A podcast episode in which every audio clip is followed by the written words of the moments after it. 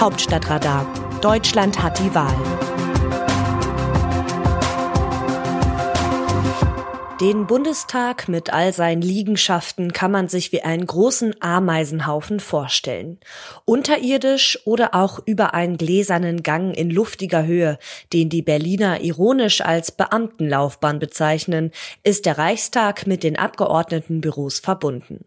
Ständig eilen Hunderte auf allen Ebenen hin und her. Von außen betrachtet zeigt sich ein unübersichtliches Gewusel. Die Hierarchien und Aufgaben sind allerdings, wie bei den Ameisen, sehr strikt verteilt. Der politische Einfluss geht nach Größe der Fraktion und die Fraktionen wiederum teilen sich in Vorstand mit Vorsitzenden und Vizes, dann folgen fachpolitische Sprecher, die Oberleute und Berichterstatter. Dem Grundgesetz zufolge sind die Abgeordneten frei und nur ihrem Gewissen unterworfen.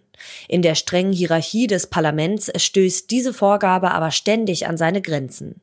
Die Abgeordneten müssen sich der Fraktionsdisziplin unterordnen, also die Meinung vertreten, die die Mehrheit ihrer Fraktion verfolgt.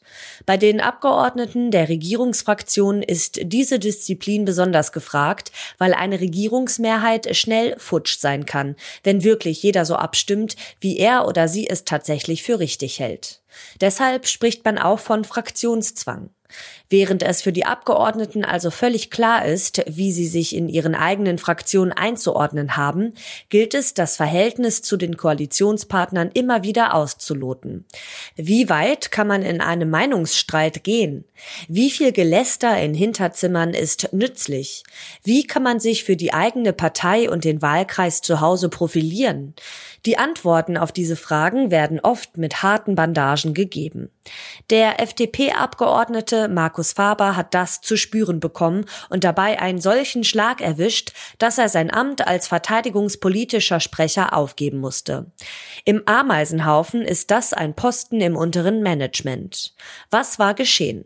Faber hatte eine Mini-Revolution gegen Kanzler Olaf Scholz anführen wollen.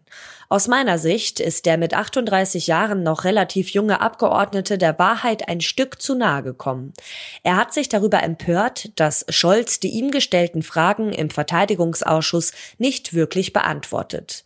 Dieses Problem kennen wir Hauptstadtjournalisten nur zu gut. Der Kanzler beantwortet sehr oft Fragen nicht. Manchmal wählt er ein völlig anderes Thema für die Antwort. Das ist dem Fragesteller gegenüber schlicht despektierlich. Die vor dem Ausschuss wartenden Journalisten konnten die Position von Faber also gut nachvollziehen. Seinem Ärger darüber, dass Scholz die an ihn gerichteten Fragen nicht beantwortet hat, machte Faber vor laufender Kamera Luft und versah es mit der Bemerkung, dass wir als freie Demokraten deshalb die Sitzung verlassen hätten. Die Sprengkraft seines Statements hatte Faber hoffnungslos unterschätzt. Wer als kleiner Koalitionspartner einen Aufstand gegen die Kanzlerpartei anzettelt, legt die Axt an die gesamte Koalition.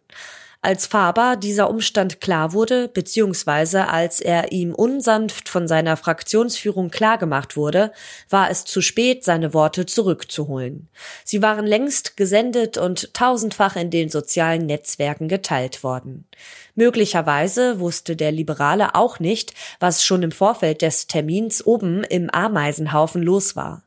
Im Kanzleramt und in der Fraktionsführung der Sozialdemokraten hatte man sich schon über die Einladung der Vorsitzenden des Verteidigungsausschusses Marie-Agnes Strack-Zimmermann geärgert. Sie war mehr als Vorladung, denn als Einladung wahrgenommen worden, was dann wiederum die Unbrauchbarkeit der Antworten des Kanzlers zusätzlich erklärt. Doch auch ohne die ohnehin vorhandene Verstimmung im Vorfeld der Ausschusssitzung wäre Faber nach dieser Aktion nicht haltbar gewesen. Wenn sich ein Abgeordneter der Regierungsfraktionen wie ein auf Krawall gebürsteter Oppositionspolitiker aufführt, kann das eine Wirkung entfalten wie ein Laubbläser am Ameisenhaufen. Das ist für eine Regierungskoalition tatsächlich essentiell das ist für eine Regierungskoalition tatsächlich existenziell bedrohlich. Deshalb musste die FDP-Fraktion mit Alexander Müller einen neuen verteidigungspolitischen Sprecher wählen.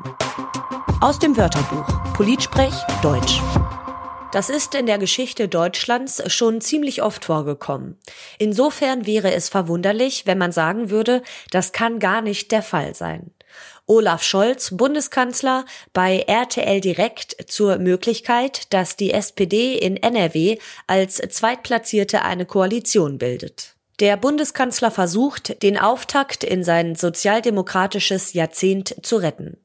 Der Saarlandwahl im März mit der absoluten Mehrheit für die SPD folgten bei den Landtagswahlen in Schleswig-Holstein und Nordrhein-Westfalen herbe Enttäuschung.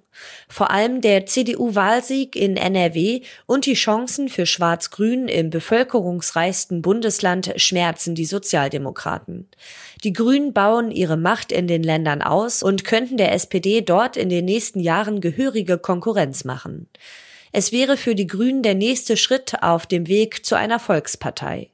Wenigstens will der Kanzler seine Partei im Machtspiel halten und nicht schon am Tag nach der NRW-Wahl trotz mieser Aussichten aufgeben. Die SPD hatte sich allerdings nach der Bundestagswahl über den Wahlverlierer Armin Laschet mokiert, der damals ein Jamaika-Bündnis ausloten wollte. Um die Macht pokern beide auch als Verlierer. Wie sehen die Demoskopen die Stimmung im Land? Die Stimmung im Land ist durch den Krieg eingetrübt. Nach der aktuellen Forsa-Umfrage rechnen 70 Prozent der Bürgerinnen und Bürger mit einer Verschlechterung der wirtschaftlichen Verhältnisse in Deutschland. Nur 11 Prozent sind der Meinung, dass es bergauf geht. Weitere 16 Prozent gehen davon aus, dass die Lage bleibt, wie sie ist. Das politische Spitzenpersonal bekommt in der Krisensituation, ähnlich wie auch schon zuvor, keine guten Noten.